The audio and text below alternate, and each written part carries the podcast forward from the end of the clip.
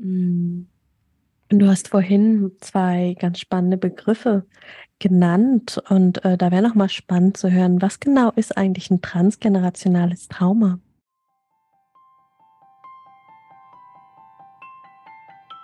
Hi und herzlich willkommen zum Survivor Queen Podcast, der Podcast für Opfer, Betroffene und Überlebende von sexualisierter Gewalt. Dieser Podcast ist voll mit Mutmachgeschichten von ganz vielen tollen und starken Survivor Queens und außerdem voll mit Tipps und Tricks von Experten und Expertinnen aus dem Bereich Traumaaufarbeitung und vielem mehr. Ich bin Mai Nguyen, deine Host von diesem Podcast und ich wünsche dir viel Inspiration beim Hören. Was genau sind transgenerationale Traumata? Transgenerationale Muster, Familiengeheimnisse, übernommene Rollen und Aufträge. Darüber spreche ich in der heutigen Folge mit meinem Gast Sandra Wiesner. Hi und herzlich willkommen zu einer neuen Podcast-Folge. Heute habe ich wieder einen Interview-Gast bei mir, die Sandra Wiesner. Wir kennen uns schon, ja, mal wieder äh, einige Jahre aus diesem seltsamen Internet, dieses Instagram, was einen so zusammenbringt. das stimmt. Und ich freue mich total, dass du heute da bist, Sandra. Ähm, wir haben ganz, ganz viele Themen heute mitgebracht. Ihr habt uns auch ein paar Fragen geschickt. Ganz kurz, Sandra ist systemische Beraterin und kombiniert das heutzutage mit Schamanismus. Und wir haben heute ganz spezifisch, weil ganz viele von euch sich das Thema gewünscht haben, das Thema transgenerationale Traumata und Muster dabei. Und ich freue mich, dass du da bist, Sandra. Hallo. Hallo. ich freue mich auch mal. Es ist äh, total schön, dass wir es geschafft haben. Mhm. Und ähm, dass wir zusammen sind. Und ja, ich äh, freue mich auf, aufs Gespräch. Ich meine, wir hatten ja schon mal damals für meinen Podcast die Ehre. Und mhm. ähm, das war ja auch schon so toll. Deswegen bin ich mir ganz sicher, dass das jetzt auch eine super Folge wird. Allein schon, weil es eine etwas schwierige Geburt war. Ich glaube, das war jetzt der dritte oder vierte Anlauf. Irgendwie haben unsere Kalender immer gesagt, nee, noch nicht, ne? Genau, das hat ein bisschen, ein bisschen langen Atem gebraucht hier, aber ne, was gut, wie, wir, nee, wie heißt das nochmal? Gut Ding, gut Ding will Weile, Weile haben. haben. Ja, genau. ja, das ist, das ist doch schön. Ja. Sandra, ich habe schon ein bisschen was über dich verraten. Magst du einfach mal ähm, was zu dir erzählen? Wer bist du und was hast du mit dem Thema Survivor Queen zu tun? Mhm. Ähm, total gerne. Genau, das ähm, ja, ist natürlich das, worüber wir auch in Kontakt äh, gekommen sind und wofür ich auch heute immer noch so dankbar bin, dass es äh, auf Instagram diese Community gibt, ähm, die mir unfassbar geholfen hat damals. Ähm, ich bin ja nach meiner Scheidung in die Retraumatisierung ähm, das heißt, ich habe tatsächlich, äh, ja, es waren knapp 30 Jahre, ähm, die ich gebraucht habe oder die mein System gebraucht hat, ähm, um diesen sexuellen Missbrauch ähm, aufzuarbeiten und all die Erinnerungen, all das, was dazu gehört, zuzulassen. Ähm, das ist jetzt mittlerweile vier Jahre, glaube ich. Ja, kommt hin, vier Jahre her. Mhm. Ähm, genau. Und ja, das war natürlich ähm, dementsprechend erstmal die Hölle. Und ähm, ich kann mich noch so gut dran erinnern, also wie hart die Therapie war auch, um das alles zu integrieren und ähm, ja, zu verarbeiten und genau dann so viele andere Frauen, ähm, Betroffene auf Instagram zu finden. Das war so heilsam für mich. Mhm. Und deswegen ist es so unfassbar schön, dass es ähm, diesen Podcast auch einfach gibt und ja, wir uns gegenseitig lauschen können ne, an den Erfahrungen, die wir gemacht haben. Mhm. Ja, und ähm, genau, so ähm, habe ich mich damals auf den Weg gemacht. Also es war tatsächlich erstmal viel Arbeit, viel Energie, viel Kraft, die in die Aufarbeitung gegangen ist. Ähm, und natürlich spielt ähm, die Familie da einfach auch eine große Rolle, also weil es bei mir im familiären Bereich passiert ist als Kind. Ähm, und das natürlich erstmal sehr viel Bewegung ins System gebracht hat. Also in der Systemik reden wir ja von Systemen, also auch dem Familiensystem. Und wenn da einer anfängt, was zu bearbeiten, dann kommt erstmal ordentlich Schwung in die Bude. Mhm. Und das ist bei so einem Thema natürlich äh, ordentlich Schwung. Und, ähm, und hast du das damals offen bearbeitet? Also wussten die anderen davon? Also ich habe, glaube ich, so knapp ein Jahr, also ich weiß es nicht mehr ganz genau, aber ich denke, so knapp ein Jahr war es, wo ich wirklich komplett alleine erstmal damit war. Also mein Therapeut und ich ähm, nur davon wussten, weil ich einfach für mich selber erstmal die Zeit brauchte, um zu verstehen, oh Gott, was was ist da eigentlich passiert? Und ähm, also um mich selbst erstmal zu ordnen in diesem Leben wieder, weil gefühlt gab es damals halt so das Leben davor und das Leben danach. Mhm. Also ne, das Leben davor, wo ich noch nichts davon wusste und das Leben dann mit Missbrauch und also so, das, das war erstmal viel und das, da brauchte ich auch erstmal den Raum für mich. Und dann war aber relativ schnell klar, okay, ich, ähm, ich werde das auf jeden Fall offenlegen, weil ich habe gar keinen Bock, ähm, mit so einem Geheimnis, das war ja, boah, also es war so schwer zu tragen, dass ich gesagt habe, nee, das tue ich mir nicht an. Und dann war es natürlich klar, dass irgendwann die Familie involviert werden musste. Und ähm, ich glaube, das war wirklich das härteste Gespräch, was ich je führen musste in meinem Leben. Hm. Ähm, aber auch so wertvoll und so gut. Ja. Hm. Das heißt, ähm, habe ich das richtig verstanden, da, wenn du sagst, äh, das Leben vor und nach dem Trauma, ähm, heißt das, du hattest quasi eine Amnesie, du hast es vergessen und du wusstest es nicht oder habe ich das gerade falsch aufgegriffen? Ja, also also hm, ja und nein. Also ne, die Frage ist ja auch immer ne, der Dissoziation irgendwie, mhm. wie hart und wie viel kann die und so. Und ähm, genau, ich habe mich damals halt entschlossen, so okay, ähm, ich will gar nicht dieses Warum, wieso, weshalb, also irgendwie gucken, ne, was, was ist jetzt genau irgendwie passiert, um dass das jetzt 30 Jahre verschütt gegangen ist, sondern ich wusste einfach in dem Moment, okay, es ist jetzt da und dann ist es jetzt da. So, und ich gucke von hier, ich guck von hier aus nach vorne und nicht, warum, wieso, weshalb hat mein System mhm. ähm, so gearbeitet, wie es gearbeitet hat. Ne? Okay. Das heißt, dein System hat dir einfach dann die Erinnerung zurückgegeben und du hast hm. gesagt, gut, jetzt ist es da, dann machen wir mal was draus. Ja, so kann man das ganz gut sagen, ja. Hm, stark. Ja. Wow.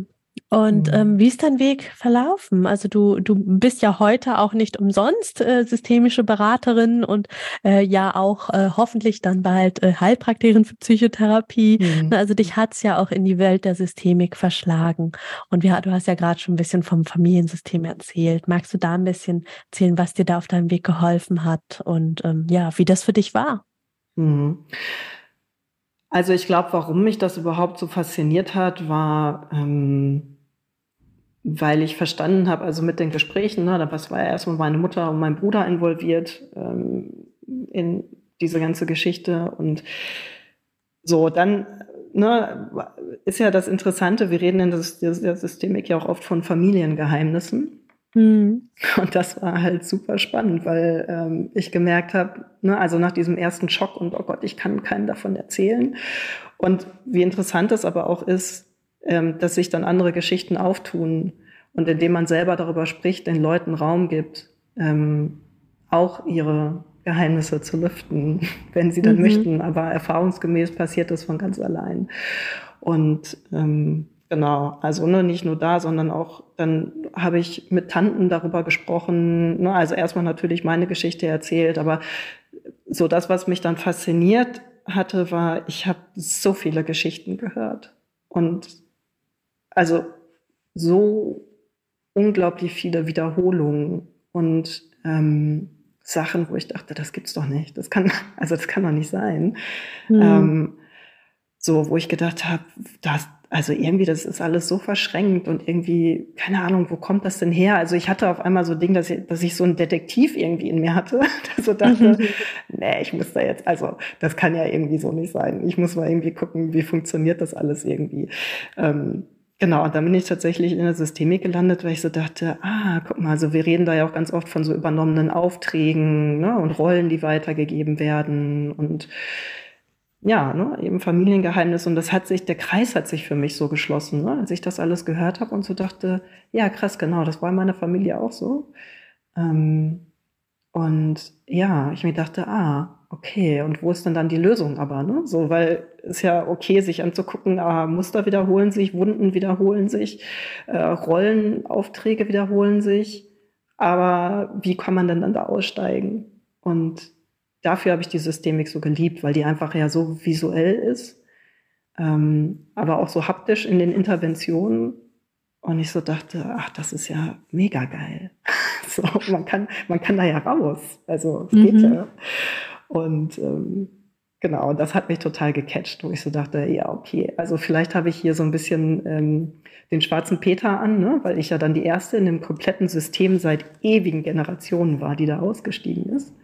Ähm, aber ich dachte mir, okay, das ist scheinbar mein Job. Ähm, also mhm. mache ich den jetzt. Und genau dadurch wurde das Bild halt immer größer. Ne? Ich habe halt immer verstanden, okay, das, das ist nicht nur die Herkunftsfamilie, die ich hier in diesem Leben kennengelernt habe. Ne? So, wir arbeiten ja auch viel mit Genogrammen und so in der Systemik. Und ich so dachte, ja krass, ey, das sind ja Generationen über Generationen über Generationen. Und darüber bin ich dann letztendlich auch so ein bisschen zum Schamanismus gekommen. Weil ich dachte, mhm. krass, das ist ja, also, ne, so, wir reden zwar viel physisch und so in dem, was uns passiert ist und in den Traumata, die wir in uns haben, aber trotzdem dachte ich auch, das ist nicht ganzheitlich gedacht. Also, weil wir sind Körper und wir sind Energiesysteme, so und ähm, energetisch braucht es halt auch irgendeine Lösung, wenn wir da wirklich rauskommen wollen, ne? weil das kann ja, ich meine, wir sind jetzt, weiß ich nicht, knapp 6000 Jahre Patriarchat, da sind halt Wunden von, die gehen wirklich weit, weit zurück. Ne? Mhm. So, und da brauchen wir einfach eine andere Methodik, ähm, um da auch ranzukommen. So, ne? Genau, und ähm, das war, glaube ich, so ein bisschen der Aufhänger. Also wie, wie komme ich aus diesem, ähm, ja, ich würde fast sagen, Teufelskreis raus und ähm, kann für mich ein freies Leben im Hier und Jetzt schaffen. Ne? So, mhm. Genau, und so bin ich dann dahin gekommen, was ich heute mache. Das heißt, für dich war die Systemik so der Game Changer. Mhm, absolut, ja. Mhm. Cool. Ähm, verrat uns doch mal. Ich meine, wir, wir werfen jetzt so mit den Begriffen um uns, ne? Systemik und System und bla bla. Aber für unsere ganz unbedarften Zuhörer und Zuhörerinnen, die noch mhm. nie was davon gehört haben, was ist denn eigentlich Systemik? Was ist systemische Therapie, Beratung? Hm, ja, einfach, dass sie ein Gefühl, ein Bild davon bekommen. Mhm. Ja, können wir auch gemeinsam gerne ähm, erforschen. Also ich würde mhm. erstmal, glaube ich, damit anfangen. Ne? Also diese Begriffe Beratung, Therapie, das sind ja auch einfach sehr rechtliche Begriffe erstmal. Ne? So in, mit der Frage, in wie viel Verantwortung darf ich arbeiten, so ich glaube, ne, also Coach, Berater, Therapie, Therapeutin. Genau, das sind erstmal für mich, so wie ich das sehe, einfach ähm, so rechtliche Grundlagen. Ne? Mhm. Und ähm, genau, die Systemik, ähm, ja, die ist einfach, genau, also dieses, diese Sicht eines Individuums, ne, eingekoppelt in einem System, ähm, und das können ja verschiedene Systeme sein. Ich meine, das naheliegendste ist jetzt halt eben das Familiensystem.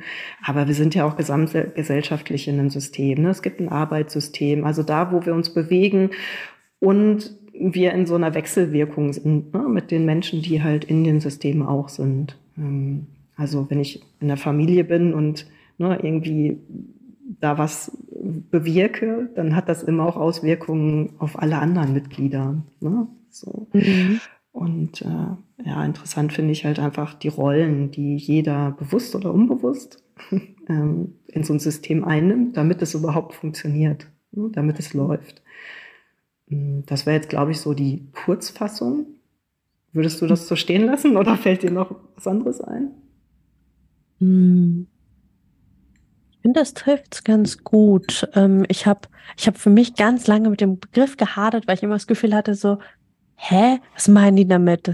Ja, alles kann ein System sein, aber was ist denn dann ein System? Und ähm, ja, mittlerweile, also ich glaube, das ist echt was, wo, wo man einfach auch äh, sich ein bisschen, also gerade wenn es ganz neu ist, vielleicht einfach hier nochmal ein Podcast, da nochmal was anlesen. Und irgendwann hat man ein recht gutes Gefühl dafür, ne? dass, mhm. dass ein System einfach immer etwas ist, wo, wo mehrere Personen oder Elemente miteinander interagieren Mhm. Ähm, bei mir in meiner systemischen Coaching-Ausbildung war auch immer noch so ähm, in der Definition, dass ein Betrachter oder eine Betrachterin von außen erkennt, dass die, ähm, dass die einzelnen Elemente des Systems zusammenhängen. Ne? In der Familie mhm. zum Beispiel haben wir äh, Eltern und Kinder. So, und alle haben, betragen bestimmte Rollen oder auf Arbeit, ne, Chef und Mitarbeitende. Also irgendwie ähm, hängt das miteinander zusammen wie so ein Mobile oder hm. was für mich auch total krass war, die Erkenntnis, boah, ich bin ja selber auch ein System, ne? Hm. Ich habe ja meine inneren Kinder in mir und ich bin die Therapeutin, aber ich bin auch Coach und ich bin irgendwie auch Selbstständige und ähm, dass wir ja auch immer auch, auch als Einzelperson schon ein System sind. Hm. Ja. Ja. Faszinationssystem. Ja, voll. Ich bin gerade auch kurz so abgeschweift in Gedanken und dachte so, ja, es ist so faszinierend. ja. Ja, ich glaube, damit haben wir mal ein, ein Bild vom System gemalt. Mhm. Ähm, wenn wer vielleicht einfach noch mal eine andere Folge hören mag, wir haben auch die, ähm, jetzt fällt mir ihr Name nicht ein, Sophie. Ähm, Wir haben Sophie zum Thema Systemik ähm, auch interviewt. Sie macht ganz, ganz viel Aufstellungsarbeit. Mm. Da könnt ihr einfach mal zurückscrollen. Da gibt es noch eine Systemik-Folge. Mm. Mm. Genau, aber heute sind wir ja bei dir, Sandra. Mm. Und du hast schon verraten, das, was für dich so dein Gamechanger war, ist auch das, was du heute tust und arbeitest. Magst du uns mal erzählen, wie du heute arbeitest und auch ähm, wie du das mit Schamanismus kombinierst? Mm. Ja, also wie gesagt, auf meinem Weg, ne, ich habe da ziemlich schnell festgestellt, so, oh krass, ähm, also das, was mir heute begegnet, ähm, liegt gar nicht mal unbedingt nur in, in, meinem Leben und in dem, was ich erlebe, sondern ähm, da gibt es ganz oft schon ähm, andere Verlinkungen und Verkreuzungen in, in, viel, viel früheren Leben, Generationen. Mhm. Genau, und ähm, ich finde das halt immer spannend, ne? so wenn mhm. Klientinnen zu mir kommen und es ist natürlich erstmal ein komplett anderes Thema irgendwie oben auf, so, ähm, das dann drückt ähm, und wo man aber gefühlt nach ein paar Sitzungen einfach auch weiß, so ja, okay, aber das ist jetzt nicht das eigentliche Problem, das ist ein Symptom vielleicht von diesem Problem, aber das Problem liegt ja ähm, meist ganz woanders, meist in, in der Beziehung, ähm, ne, in, in diesem Familiensystem so. Und meist kommen wir immer irgendwie darauf zurück. So. Mhm. Und ähm, genau, dann ist es ja einfach die Frage, so inwieweit kann oder möchte man das lösen? Ich meine, das ist ja auch immer eine Entscheidung, die man selber treffen kann. Mhm. Ähm, und die Frage, wie weit möchte man schauen? Ne? Also so, man kann ja auch durchaus sagen, okay, das habe ich mir jetzt angeguckt, ich verstehe das, ne, so meine Mutter und ich, die Beziehung ist so und so und die gestaltet sich so und so und ich steige da jetzt aus und äh, verändere was. Und dann kann es natürlich sein, dass es aber trotzdem noch drückt, also dass sowas diffuses oder so eine Schwere halt immer noch dabei ist irgendwie. Ne? So, und das mhm. kann halt sein, dass es wirklich was ganz, ganz Altes irgendwie ist. Ähm, und da muss man so ein bisschen schauen. Im Schamanismus gibt's halt äh, die sogenannten Erdarchive. Also wenn man sich wirklich vorstellt, ne, wir arbeiten ja auch ganz viel mit Wurzeln. Ähm, und es gibt, also es kommt aus der Tradition der Maya, gibt es ähm, in den Wurzeln, wenn wir uns wirklich vorstellen, wir sind tief verwurzelt in Mutter Erde, hm, gibt es in diesen Wurzeln diese Erdarchive. Und ähm, die sind tatsächlich dann einfach unterteilt in also Familie und System hier und jetzt mhm. in Ahnen, ähm, in erste Inkarnationen und so weiter. Es geht halt immer zurück bis zum Ursprung und ähm, schamanisch reisen bedeutet ja so eine Art Trance-Reise. Und genau das lernt man halt einfach als Schaman oder Schamanin dahin zu reisen. Aber das können die Klientinnen natürlich auch selber machen, wenn sie geübt sind und sich da in den Archiven tatsächlich auch anzugucken, so, ah, was ist da eigentlich passiert? Also wo ist die Blockade? Ne? So. Mhm.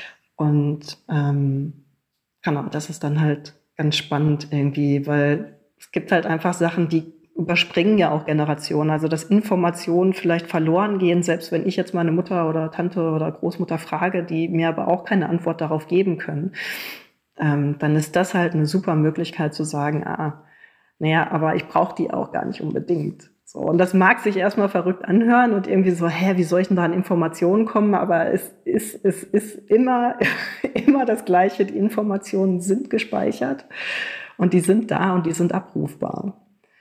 Mhm. Und ähm, genau, also deswegen liebe ich das so, die, ne, also zu gucken, systemisch, was ist hier und jetzt, wie ist das Ganze aufgestellt und schamanisch dann halt einfach noch viel, viel weiter zurückreisen zu können, ähm, um zu gucken, ja, wo ist die Blockade? Auch wenn es nur energetisch ist, ne? Aber das macht halt auch ganz viel aus. So.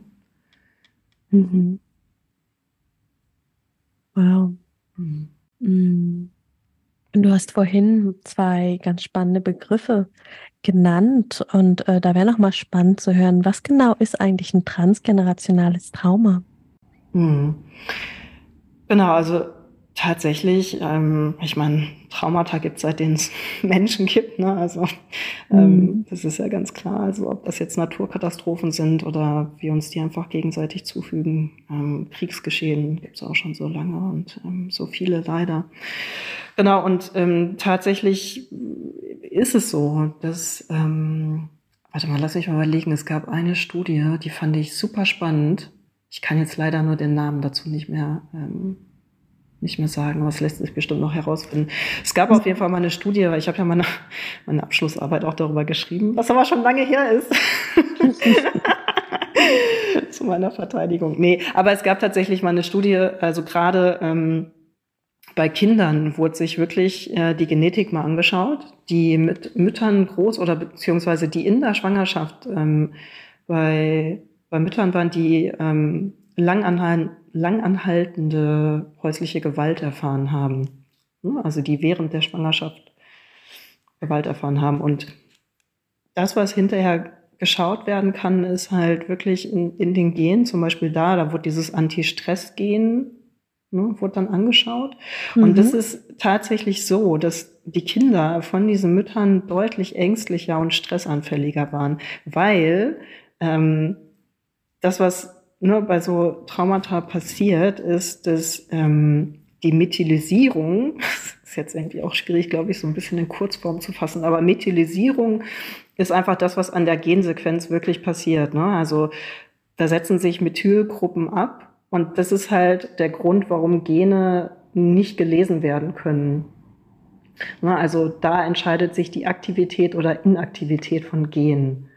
So.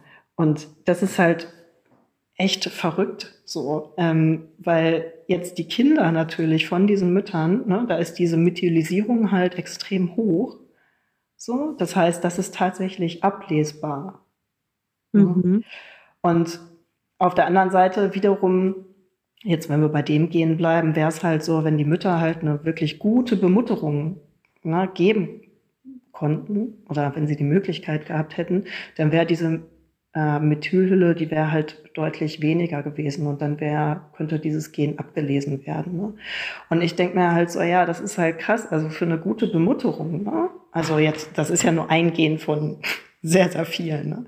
So, und ich denke mir so, ja, eine gute Bemutterung, wenn das es bedeuten würde, ne, und wir gucken aber zurück, wie viele Kriegsgenerationen vor uns da waren. Und ich meine, wenn die natürlich echt arg traumatisiert sind. Und wir wissen alle, so, ne, was passiert mit Menschen, die auf einem kompletten Survival-Modus laufen. Ne? So. Mhm. Also auch wenn der Krieg vielleicht vorbei war, aber trotzdem läuft unser Nervensystem ja weiter auf so einem Survival-Modus. Ne? Es geht rein ums Überleben.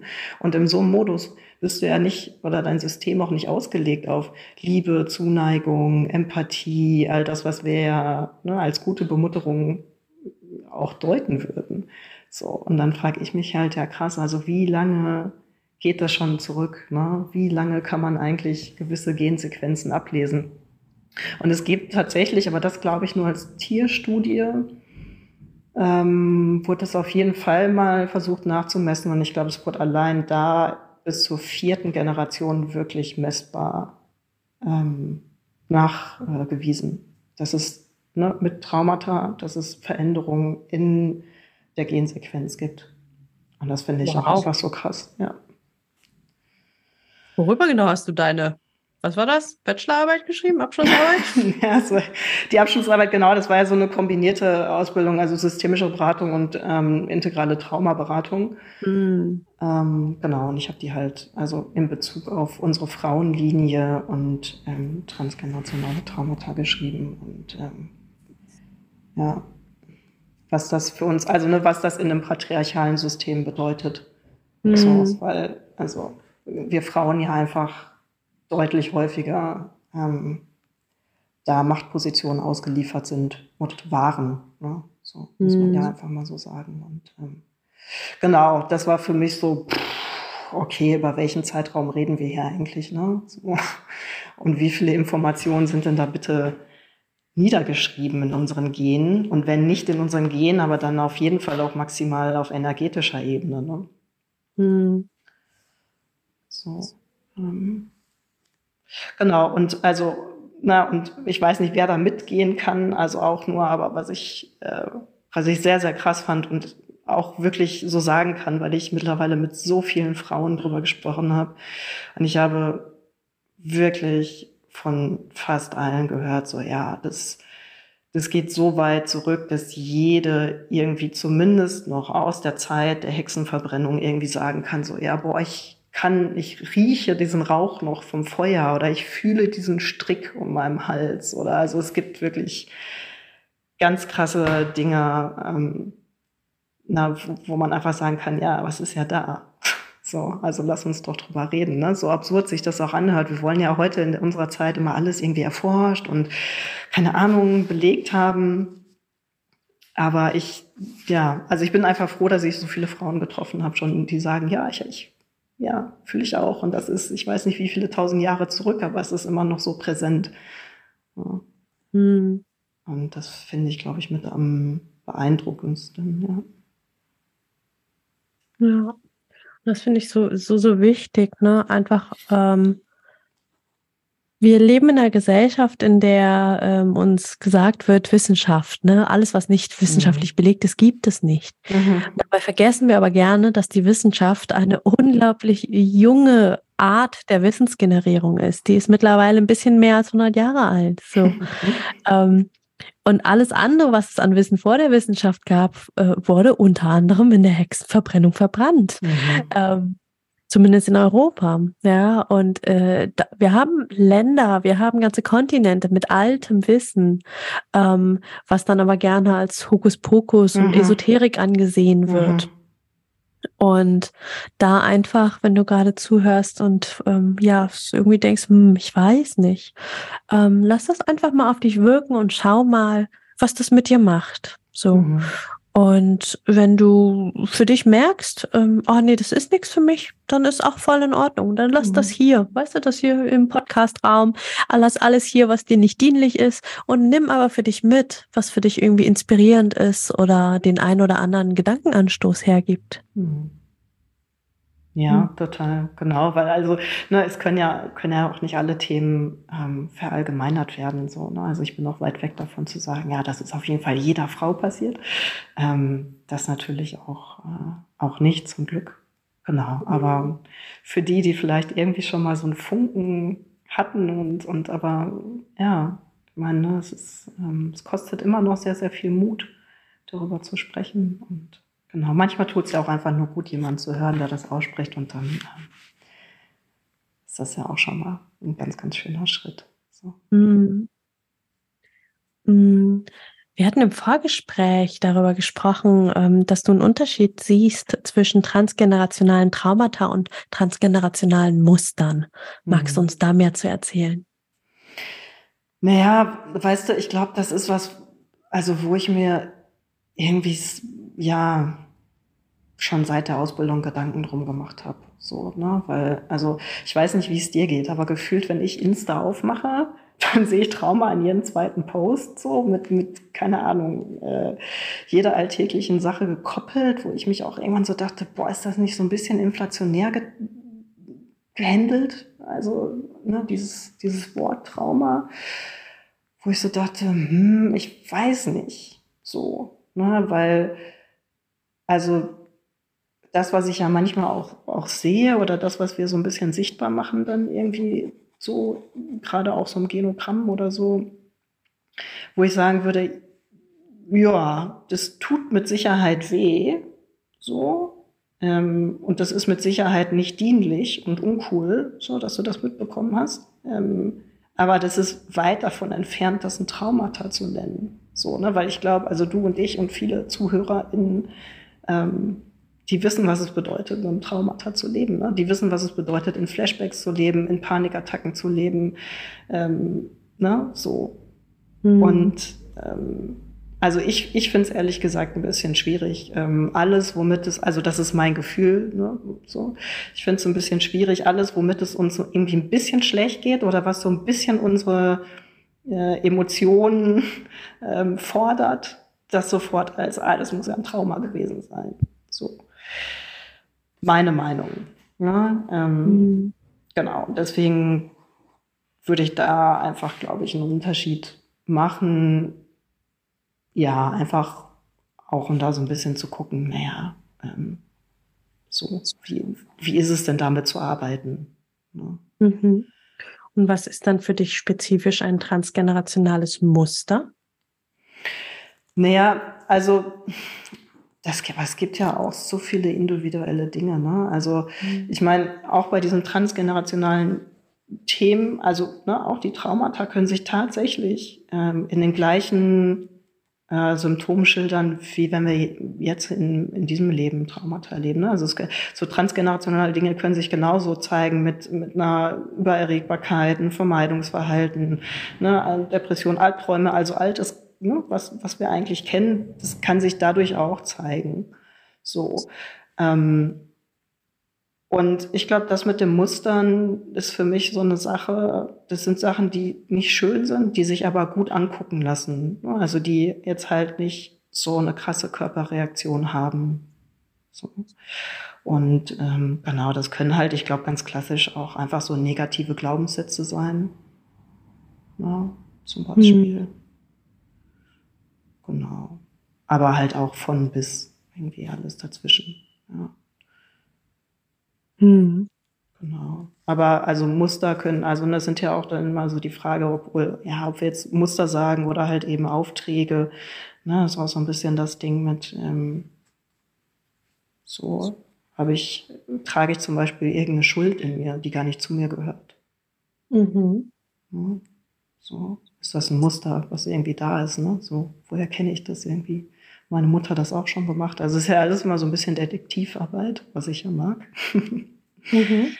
ähm, genau, so will ich das einfach, glaube ich, benennen. Ja. Das heißt, wenn du von Mustern sprichst, sprichst du auch von Verhaltensmustern. Also mhm, genau. das hat meine Mama schon immer so getan. Das habe ich. Ja, genau. Ja. Hm. Hm. Ich schaue gerade noch so ein bisschen auf die Fragen, die wir noch hier haben. Wir haben ja ein paar Fragen eingereicht bekommen.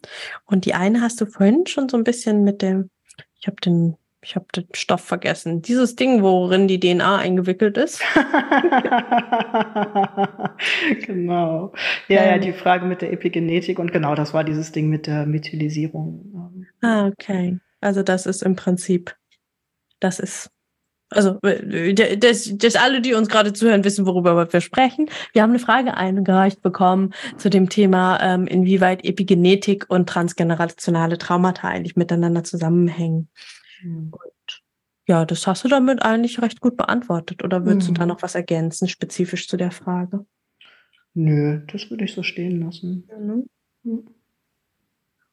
Und ähm, dann kam noch von äh, Sang die Frage, ähm, wie das eigentlich, also woran man eigentlich merkt, dass man ein trans- oder intergenerationales Trauma äh, gelöst, transformiert hat und ähm, wie man dahin kommt.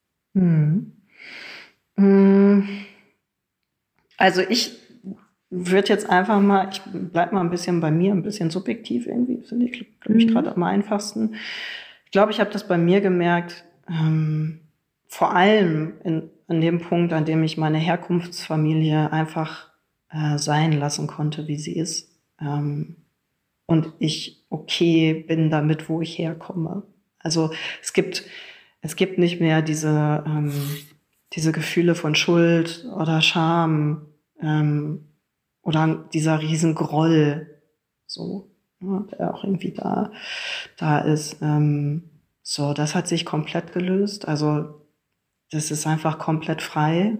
So, ähm, das kann ich, kann ich absolut so stehen lassen. Genau, ich glaube, das war so ein Ding, was so die meiste Freiheit gebracht hat bei mir. Mhm. Ähm, genau, ich glaube, dann auch, genau, es ist innerlich, es ist einfach, es ist ein sehr, sehr befreiendes Gefühl, so daraus zu sein, irgendwie und so ein bisschen dadurch auch dieses Gefühl zu haben von, ja, ich stehe, ich kann, kann die Position daneben einnehmen, so, und ich kann mir das alles angucken, so, und ähm, kann aber auch gut entscheiden, so, äh, das, ich verstehe das, aber nee, das gehört nicht zu mir. Ähm, und ich kann mir mein Leben jetzt so gestalten, wie ich das möchte. So, und das auch nicht mit schlechtem Gewissen oder irgendwie, keine Ahnung, oder ich habe irgendeine Stimme im Kopf, die mir sagt, nee, nee, nee, nee, nee. ähm, sondern ich kann es einfach machen. So, und ich glaube, das waren so die größten Errungenschaften. Ähm, Genau, und vor allen Dingen auch beim Thema Sichtbarkeit. Das war ein riesen, riesen Faktor bei mir, äh, der auch ganz, ganz weit zurückging. Ähm, genau, den ich tatsächlich auch schamanisch lösen musste noch. Und ähm, ja, so, also sich zeigen zu können, da sein zu können. Ähm, es ist niemand mehr da, der mich klein halten will. So. Hm. Also das waren jetzt bei mir persönlich einfach so Punkte, an denen ich das auf jeden Fall festmachen konnte. Mhm. Und so aus deiner Erfahrung, auch mit deinen Klientinnen, hast du dann noch Punkte, wo du sagst, oh, das, das fällt dir auf, das passiert dann regelmäßig oder das sind Marker, an denen die Frauen das noch bemerken? Ja, ich glaube wirklich, also dieses Gefühl von, von Freisein ist wirklich das, wo ich so merke, ah, ne, so die blühen auf, die trauen sich wieder zu, zu träumen, die trauen sich ähm, zu sagen, nö, so, das ich will mein Leben eigentlich so und ich mache das jetzt auch. hm. ne, ähm, genau, und was ich halt auch spannend finde, so ähm, ist halt die, die Veränderung von vorher so, ah, das ist scheiße, das ist scheiße, ne, ne, ne, so. Und dann aber wirklich, und gerade bei so Familienbesuchen merkt man es ja, das ist ja immer so der, ähm, der, der, der Test schlechthin, so, ne? Wie ist das denn, wenn ich bei meiner Familie bin? Ähm, und das finde ich super spannend, weil, ne, also am Anfang ist es meist so bei den Klienten, dass sie sagen, boah, wenn ich zu Hause bin, mir geht's so schlecht. Ähm, ne, so, ich brauche erst mal drei Tage, um wieder klarzukommen. Ich bin so richtig erledigt, wenn ich da war. Ich bin richtig genervt und so weiter, weil natürlich erstmal noch alles angetickert wird. So. Mhm. Und ich finde es spannend hinterher, also ne, ist natürlich auch immer viel Übung, viel Nervensystemübungen, damit diese Achtsamkeit auch funktioniert. Aber dass sie hinterher da sitzen können und das passiert alles nach wie vor, weil nur weil wir uns verändern, heißt es ja nicht automatisch, dass die anderen sich verändern. So, aber dieser Moment, in dem sie dann da sitzen und wir sagen, ja Sandra, weißt du was? Und dann so, ne, war wieder das Übliche so. Und dann saß ich da und dann kam das in mir hoch und dann habe ich mich aber gefragt und das gebe ich wirklich allen so gerne mit, weil das ist die Wunderfrage schlechthin. Und sobald man irgendwie merkt, boah, irgendwas zerrt an mir oder irgendwas drückt oder irgendwie irgendwas wird anstrengend, ey, die beste Frage ever ist immer in solchen Momenten so, gehört das wirklich zu mir? Und das ist so geil, weil wenn meine Klientin das dann sagen und die da sitzen und dann so, ja, warte mal, gehört das, also, ne? oder rausgehen und sich denken, boah, ey, so, was wurde mir denn da gerade wieder draufgepackt oder so? Und dann so, warte mal, gehört das eigentlich zu mir? Und dann so, nö, kann ich ja wieder zurückgeben. So. Und das finde ich so eigentlich immer der geilste Moment. Hm. Ja, schönes Bild, das einfach hm. zurückzugeben. Ne? Genau. Ja. Hm. Und gleichzeitig an der Stelle mag ich äh, einfach nochmal betonen für alle, die gerade zuhören. Ne? Es gibt so eine, ich finde, gerade in der Persönlichkeitsentwicklungswelt und alles, wo, wo einem erzählt wird, ja, du musst Verantwortung für dein Leben übernehmen und bla bla bla. Ähm, ja, und gleichzeitig ähm, müssen wir uns nicht jeden Shit von anderen Leuten geben. Ne? Also wenn, wenn es mit deiner Herkunftsfamilie nicht klappt oder du bewusst aus Gründen beschlossen hast, mit ihnen keinen Kontakt zu haben, musst du jetzt nicht erleuchtet sein und äh, sonst was für Therapien machen und am Ende mit ihnen an einem Tisch sitzen. Wenn es für dich nicht dran ist, ist es für dich nicht dran. Genau. Und in den meisten, also oder ne, in Fällen ja auch einfach der, der beste Akt der Selbstliebe, ähm, den man gehen kann. Ne? Also wenn, wenn das für eine Familie wirklich so viel Schmerz und so, so viel ähm, ja, Trauma und, und Toxisches bedeutet, ähm, dann kann es auf der anderen Seite ja auch ein, ein Riesenakt der Selbstliebe sein, zu sagen, nee, das, ähm, das mache ich nicht. Da gehe ich nicht hin. So, ne? ja. ja. total. Ja. Und da haben wir auch eine Frage von der Tanja, die geschrieben hatte, dass sie, ähm, also was, ob, was du da für einen Tipp, für Gedanken hast, ähm, wenn sie den Kontakt mit ihrer Familie einschränkt, um ihr Trauma aufzuarbeiten und dafür dann aber von ihrer Familie kritisiert und sie schreibt, gedisst wird. Mhm. Ja. Weißt du, was ich mir, also ich habe ja, genau, du hast mir die Fragen gegeben und ich habe mir einfach nur so ganz kurz Stichpunkte gemacht. Ne? Weißt du, was ich unter dieser Frage mir notiert habe?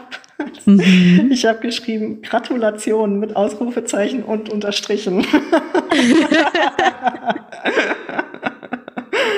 ja, ich finde es ganz, ganz großartig. Ähm, genau, also das ist ja, das ist ja auch so was ganz Typisches irgendwie, ne? Eben, also gerade diese dieses Negative, was dann zurückkommt, das mhm. ist ja mhm. auch so ganz typisch, ne? Im, wirklich, wenn sich einer bewegt und einer was anderes macht und die anderen merken, warte mal kurz, was, warum, wie, dann funktioniert das aber bei uns alles nicht so, wie, wie wir uns das hier zurechtgelegt haben. Also das ist halt super krass, was erstmal für einen Widerstand ähm, aufkommt, so bei allen anderen, weil mhm. das bedeutet halt Veränderung und dann funktioniert halt jetzt ne, nur in den Raum gestellt, erstmal die ganze Manipulation oder irgendwas, was irgendwie sonst halt immer funktioniert hat, nicht mehr. Und das ist ein Riesending. Und das ist halt einfach, ja, das kann, kann einfach erstmal ganz, ganz typisch sein, dass, ähm, dass das nicht mit Freude betrachtet wird von allen anderen Familienmitgliedern.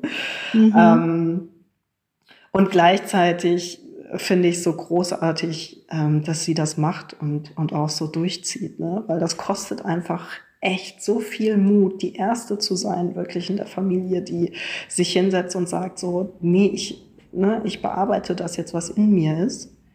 So, mhm. ähm, und ich nehme mir den Raum. So, das ist, das ist so wichtig und das ist, boah, das ist so, finde ich, der Heilungsschritt schlechthin irgendwie und ähm, ja, und einfach doppelt schwierig, wenn da so viel Negatives natürlich ähm, einen entgegengebracht wird. So.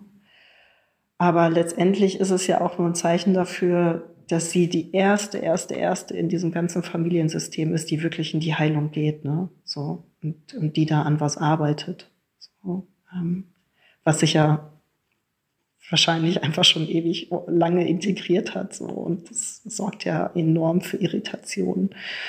Und ähm, genau, ich finde das absolut legitim. So, ich habe das selber eine Zeit lang auch so gemacht, machen müssen, weil es einfach Raum braucht. Und es braucht auch einen Raum, um, um das, den eigenen Stuff zu integrieren, ohne eine ständige Ablenkung ne, von, von dem, wie es halt früher lief. So, ich habe mir den Raum genauso genommen.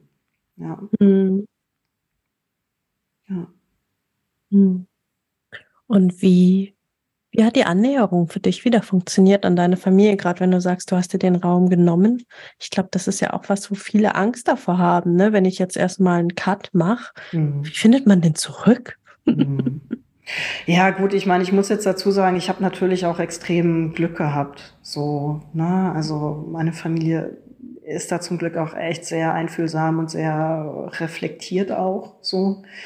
Ähm, ja, da habe ich einfach echt Glück gehabt und gleichzeitig weiß ich auch, dass das nicht natürlich nicht immer so ist. Ne? So, und das so bedeutet, dass es bedeuten kann, ich mache den Cut und dann gibt's halt keinen Zurück mehr. Mhm. Ähm, was natürlich auch eine unglaublich schmerzhafte Erfahrung ist. ähm, wo ich mir aber gesagt habe, und ich wusste es ja vorher auch nicht, also ich hatte ja keine hundertprozentige Sicherheit, dass das alles irgendwie wieder supi toll wird, ähm, sondern zu dem Zeitpunkt war es ja auch furchtbar für mich, ähm, weil ich dachte, ja, ich mache jetzt mit meiner Familie Schluss. Es war einfach nur grausam so. Aber ich wusste und ich habe so lange in mich hineingehört und ich wusste, nee, wenn, wenn ich für mich weiterkommen will, wenn ich mit mir in Frieden sein will, dann dann muss ich das so machen. Und das stand für mich an erster Stelle. So. Ähm, genau, und dann ist es, ich glaube, das Schwierigste ist halt so eine Veränderung, die man dann selber in sich gemacht hat, mit anderen zu teilen, weil die Frage ist auch dann, können die was überhaupt damit anfangen? Also mhm. verstehen die, können die die Sprache überhaupt verstehen? So, ähm, ne, in, mit den Wörtern, die ich benutze, weil das ist natürlich auch immer so, wenn noch keiner vorher den Job gemacht hat ähm, und da so viel Widerstand war, dann kann natürlich auch sein, dass die Sprache, die man dann nutzt, auch überhaupt erst gar nicht verstanden wird. So. Und ich glaube, das kann ein riesen Knackpunkt werden. Und dann ist es, glaube ich, auch immer noch eine, ähm, eine eigene Entscheidung von, wie weit will ich gehen. Ne? So, also ähm, kann ich die ne, Familie so lassen, wie sie da ist. Und ich bin okay damit und ich weiß, okay, bis dahin geht's und dann ist aber eine Grenze erreicht. Und man kann aber auf einer anderen Ebene ein gutes Miteinander finden. So.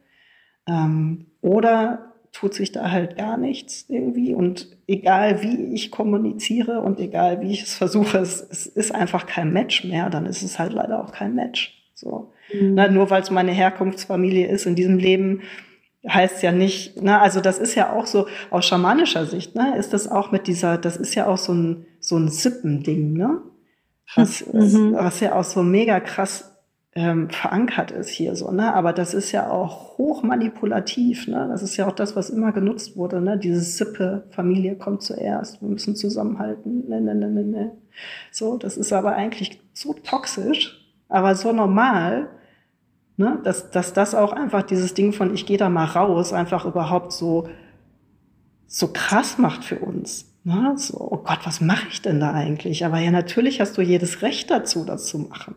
Ne? So. Aber ja, also das Zurückfinden, ne, also ich will da jetzt, ich will es auch nicht schönreden. Also das kann super gut funktionieren, so, ähm, wenn alle einfach mitgehen, empathisch sind, kommunikativ da irgendwie sind. Aber wenn dieser Widerstand da bleibt, dann ist er halt da. Ne? So. Mhm. Ist halt leider so. Aber ich würde immer sagen, ey, ne, sich selbst an erster Stelle stellen. So ist einfach das, das Allerwichtigste. Und wenn ich den Raum brauche, brauche ich den Raum. Punkt. So schmerzhaft das auch dann ist, dass es vielleicht kein Zurück gibt, aber na, Familie ist, na klar, ist nicht dasselbe, aber es ist, man kann sich auch echt sehr, sehr schön halt in, in Freundschaften oder anderen ähm, ja, Zusammensein suchen. So, ja. Der natürlich diesen Schmerz nicht wegmacht, aber ja, manchmal, manchmal ist es so. Ja. Ich finde das ganz spannend, so der Begriff. Ne? Wir, wir benutzen ja so selbstverständlich Herkunftsfamilie. Aber ich habe letztens ähm, meinen Assistent, der kein Trauma erlebt hat in dem Sinne und auch keine Survivor Queen ist, auch ein Mann ist, der hat letztens irgendeinen Text von mir gelesen und meinte, mal, was bedeuten das Herkunftsfamilie? da muss ich ein bisschen schmunzeln, weil wir ja schon auch in unserer Trauma-Bubble, ähm, das ist ja schon was Spezielles, ne? Dass mhm. wir ähm, nicht einfach per se davon ausgehen, etwas Familien zu nennen, weil da ja auch was mitschwingt. Bei Familie mhm. schwingt ja eigentlich ne, gehalten sein, liebevoll, Eltern, ähm, vielleicht auch Geschwister, ne? also Menschen, die für einen da waren, da sind. Und das ähm, viele wäre jetzt vielleicht ein bisschen viel, aber dass es einfach echt eine große Zahl an Queens gibt, bei denen ja auch die Übergriffe in der Familie, mhm. Herkunftsfamilie, mhm. Ähm, passiert sind und die äh, sich irgendwann dazu entschieden haben, dass sie eine Herkunftsfamilie haben. So, die, die, die, ist halt da, ne? Da ist man halt irgendwie auf die Welt gepurzelt in mhm. der Familie. Mhm. Und dass sie eine Wahlfamilie haben, dass ja. sie da nochmal andere Menschen haben, bei denen sie zwar nicht auf die Welt gepurzelt sind, aber bei denen sich das nach Familie anfühlt, so wie wir das in unserer Gesellschaft unter Familie verstehen. Mhm. Ja, ja, absolut. Genau. Ja, und die Wahl habe ich eben. Ne? Also wie gesagt, das ne, ist natürlich maximal schmerzhaft, da müssen wir uns nichts vormachen, aber ähm, ja, das ist eine Sache, die wir entscheiden können und dürfen, auch wenn uns ähm, immer anderes eingeredet wurde oder wird. Hm. Ja, und da sind wir auch ähm, bei, bei einem Begriff, der, der mir auch total geholfen hat aus der Systemik, so dem Loyalitätskonflikt. Ne? Mhm. Dass wir bestimmten Menschen, vielleicht auch, auch nur aufgrund ihrer Rolle, ähm, eine gewisse Loyalität ähm, entgegenbringen oder Gefühl haben, da jetzt loyal zu sein oder sein zu müssen. Und wenn wir dann aber ähm, ja plötzlich da stehen und okay, wem, wem, wem gegenüber bin ich jetzt loyaler? Mir oder dem Menschen? Mhm. So, ne, also ähm, kann ich mich gegen jemanden abwenden, der eine wichtige Rolle für mich getragen hat in meinem System, zum Beispiel Vater, Onkel, was auch immer. Ja, wenn ich den Menschen jetzt, also wenn ich mir jetzt was Gutes tun möchte und zum Beispiel in Therapie gehen möchte, mhm. benenne ich ja auch gleichzeitig, hm, da ist jemand, der hat mir was Schlechtes getan. Mhm. Und ähm, da stecken ja ganz, ganz viele, ich, ich sag mal, in einem fast kindlichen Loyalitätskonflikt, ne, weil wir ja auch als Kinder abhängig von dem Menschen sind. Und da irgendwie auf einmal zu sagen, ähm, Papa ist böse oder der Onkel war böse oder wer auch immer, ne, ist schon, ist hart. Also war, war für mich echt eine, eine große Erkenntnis, dass, dass das Ding also sowohl systemisch eine Relevanz hat, als auch dann auch wieder transgenerational weitergegeben wird. Ne? Mhm. Ja, und das ist ja auch, ne, genau, wie du sagst, was Kindliches, weil das ist ja auch, selbst wenn wir jetzt heute erwachsen sind, ne, oder uns aber immer noch merken, boah, ich, ich kann das ja nicht aussprechen oder es geht nicht, ne, ist ja auch immer noch diese, dieses innere Kind, ne, was einfach so viel Angst hat vor den Konsequenzen, ne, weil es einfach noch in damals denkt. Ne? So, und was wäre denn die Konsequenz als Kind gewesen? Ne? Ich meine, verheerend. So.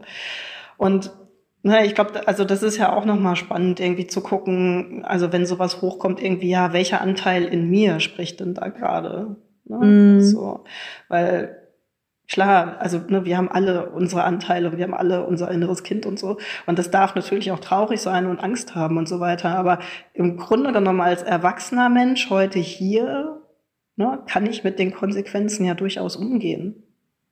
So, mhm. im besten Fall. Oder ich kann es lernen, damit umzugehen.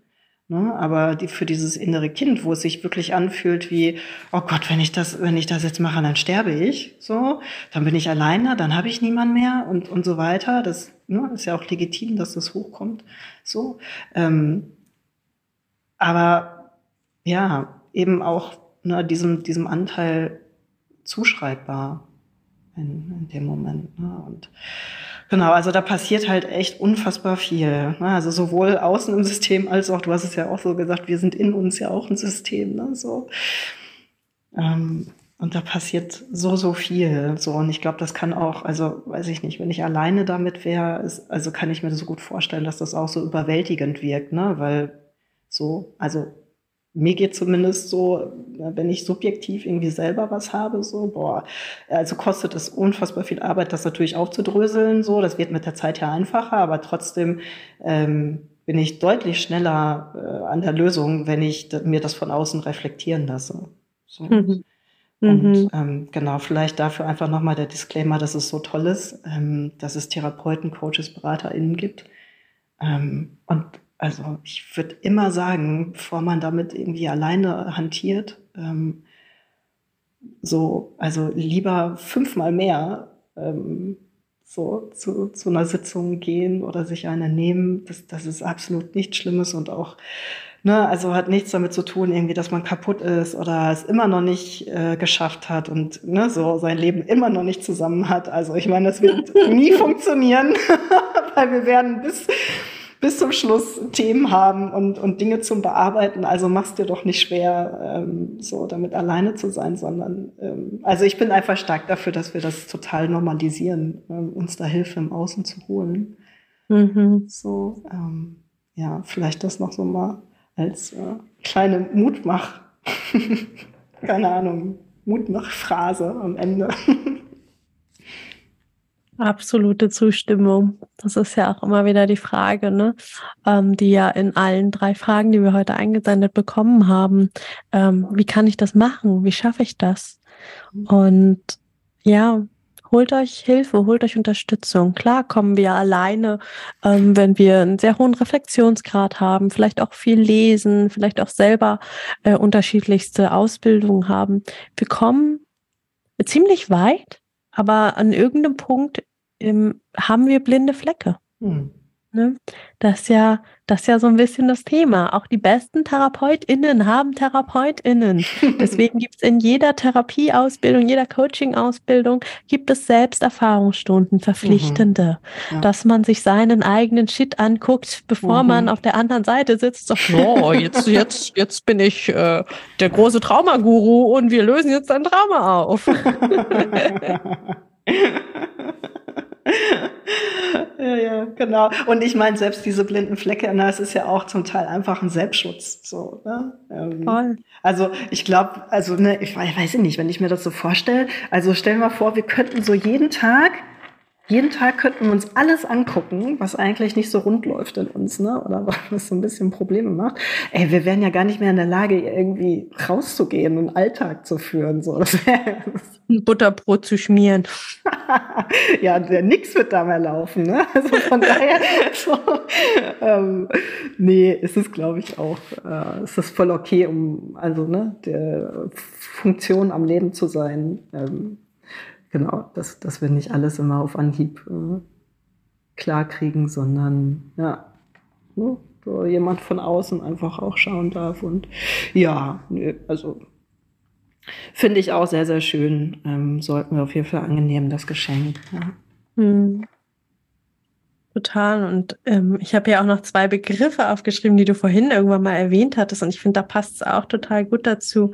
So äh, das Familiengeheimnis und auch übernommene Aufträge und Rollen von anderen. So eine, es ist ja irgendwo auch funktional. Ne? Das mhm. dürfen wir nicht vergessen. Mhm. Ähm, äh, einer der, der Hauptsätze, der bei mir hängen geblieben ist in meiner systemischen Therapieausbildung, war, ähm, jedes Symptom hat eine Aufgabe. Ja.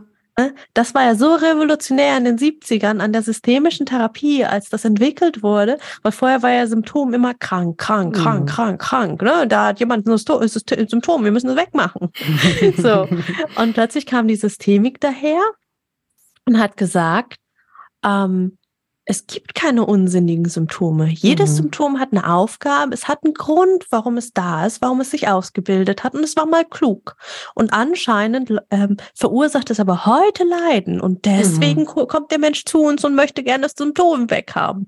Aber wir wissen ja, was bei Symptombehandlung passiert. Es kommt ein neues. ne? Ja. Und deswegen da auch einfach nochmal, ähm, ja, Familiengeheimnisse haben auch eine Aufgabe. Und wenn sie nur die ist, dass die Familie zusammen bleibt, bestehen mhm. bleibt, geschützt wird. Ähm, übernommene Aufträge, ähm, dass Aufträge weiterlaufen. Also die, so, so banal das manchmal klingt, ne? Es, es ist ja auch irgendwo eine Selbsterhaltung. Ja, absolut. Und ich meine, das, was ich ja auch mag, ist so ähm, nochmal zu gucken, ja, was haben die Generationen vor uns auch durchlebt. Ne? Also was ich halt so ein bisschen kacke finde, ist halt jetzt aus unserer Position und aus dem Privileg, mit dem wir heute hier sitzen, ne? irgendwie zu sagen, so, oh, ihr habt alles scheiße gemacht, so und warum habt ihr da nicht, warum ne, seid ihr nie in Therapie, so. Und ich denke mir halt so, ey, aber ne, wie gesagt, ey, es war funktional, weil es auch einfach, weil mehr nicht drin war. Ne? Mehr mhm. ging nicht. So. Und das ist natürlich jetzt keine Entschuldigung für alles, das will ich damit nicht sagen, aber ne, so ein bisschen den Blick auch dafür haben, so, das hat sich ganz, also ganz vieles davon hat sich unbewusst so eingetrudelt, ne, eingelagert, weil wirklich viel erstmal funktionieren musste, um zu überleben. So, ähm, dass wir da heute drauf gucken können und sagen, was ist das denn, ey? Ne? also, sorry, aber was ist denn da los? Ähm, ist, können wir ja auch nur, weil wir heute die Privilegien haben, ne? so, ja. so sitzen. Wir haben erstmal unsere Grundbedürfnisse ähm, sind gestillt. Wir haben, also so. Und ähm, genau, deswegen finde ich, also das hat mir zumindest so ein bisschen mehr Sanftheit reingebracht, weißt du? Mhm. So, nicht so auf Kampfmodus damit zu sein, sondern zu sagen, ja, okay, ich finde es nicht geil, aber verstehe ich so. Ähm, und ich kann aber auch für mich heute entscheiden, so ähm, gehe ich da mit oder ähm, genau, darf, darf das Symptom Frieden finden. ja. Hm, wow, hm. aber ganz schön viel hier hin und her bewegt und angeschaut. hm. Sandra, wer dich cool findet, gerne mit dir arbeiten mag, wie, wo können Survivor Queens dich finden? Mhm. Also, ähm, ich habe es, wie ich finde, sehr einfach gemacht. Also ich bin auf Insta als auch meine Homepage ist einfach sandrawiesner.de. Ähm, genau, was vielleicht ganz cool ist, also wer so ein bisschen jetzt nochmal schauen möchte, ne, was ist da in meiner Frauenlinie? Also ich bin natürlich so ein bisschen spezialisiert ähm, auf die Frauenlinie. Ähm, es gibt ein kostenloses E-Book auf meiner Homepage, das ähm, kannst du dir gerne runterladen. Das ist so ein bisschen ne, so, was, was bedeutet das äh, überhaupt irgendwie? Wo, wo sind die ersten Schritte, wenn ich wirklich in so eine Ahnenverbindung gehen möchte, ne, um so Blockaden aufzuspüren, dann ist das genau richtig. Ähm, genau, um da einfach so ein bisschen reinzuschauen. Ähm, ja, und ansonsten, genau, also größtenteils und sehr gerne bin ich, bin ich auf Insta unterwegs und auch sehr gerne in Austausch. ähm, genau, und ähm, ja, freue mich da auch ähm, über Input, ähm, auch zum Gespräch heute. Also äh, fühlt dich oder fühlt euch auch sehr gerne eingeladen, ähm, mir da was zukommen zu lassen. hm. Super schön. Und ähm, kleiner Fun Fact am Rande. Sandra ist der Grund, warum es den Survivor Queen Podcast jetzt mit diesem Namen auch gibt. Und Sandra ist der erste Mensch, ähm, wir haben vorhin mal überlegt, das ist ungefähr zwei Jahre her, mhm. ähm, bei dem ich über den Begriff Survivor Queen gestolpert bin. In, in, in dem Interview, wo Sandra mich damals interviewt hat. Ich so, boah, das ist ja ein cooler Begriff. ne? und, und seitdem hat er mich nicht mehr losgelassen. Ja. Und ich finde den so schön und so powerful. Mhm. Und ja, Sandra hat einen prägenden Schritt gemacht damals für, für euch, für uns, für das Gefühl der Survivor Queen. Und mhm. dafür auch nochmal ganz großen Dank. Ja, gerne. Es freut mich, dass das so ein Match war. ja, das ich, also, das, äh ist ja auch einfach, der, der sagt ja auch so viel, der Name, ne? Ich meine, das ist einfach, wir, das ist ein Höllenjob so, ne? Den man da macht irgendwie und mhm. mit der Thematik und allen. Und so, ich finde einfach, oder ich glaube, das ist das, wie ich da hingekommen bin. Damals dachte ich so, ey, wir werden viel zu wenig gefeiert dafür, ne? So, oh ja. Eigentlich sind wir die richtigen Queens und Kings natürlich auch, aber so, eigentlich echt, so sind wir die Queens, wenn wir heute noch hier stehen, ey, und sowas durchgemacht haben, so, boah. Also ich kann mich dran erinnern, was ich nämlich früher, also ganz kurz noch, was ich früher nämlich gemacht habe, ähm, um mir Raum zurückzuerobern, ne, um da sein zu dürfen. Deswegen kam ich auch darauf. Ich habe halt früher ähm, so, also weil ich immer dieses hatte, ne, von ah, ich mache mich ganz klein, dann werde ich ja nicht gesehen, so, ne, dann mm. kann mir nichts passieren.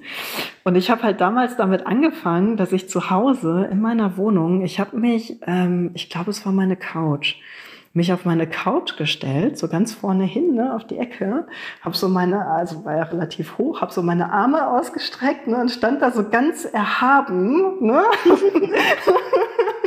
und habe dann immer so gesagt, so, das ist mein Reich. Ne, und das ist wow. mein Reich, dass ich mich zu, dass ich mir zurückerobere. So, ne?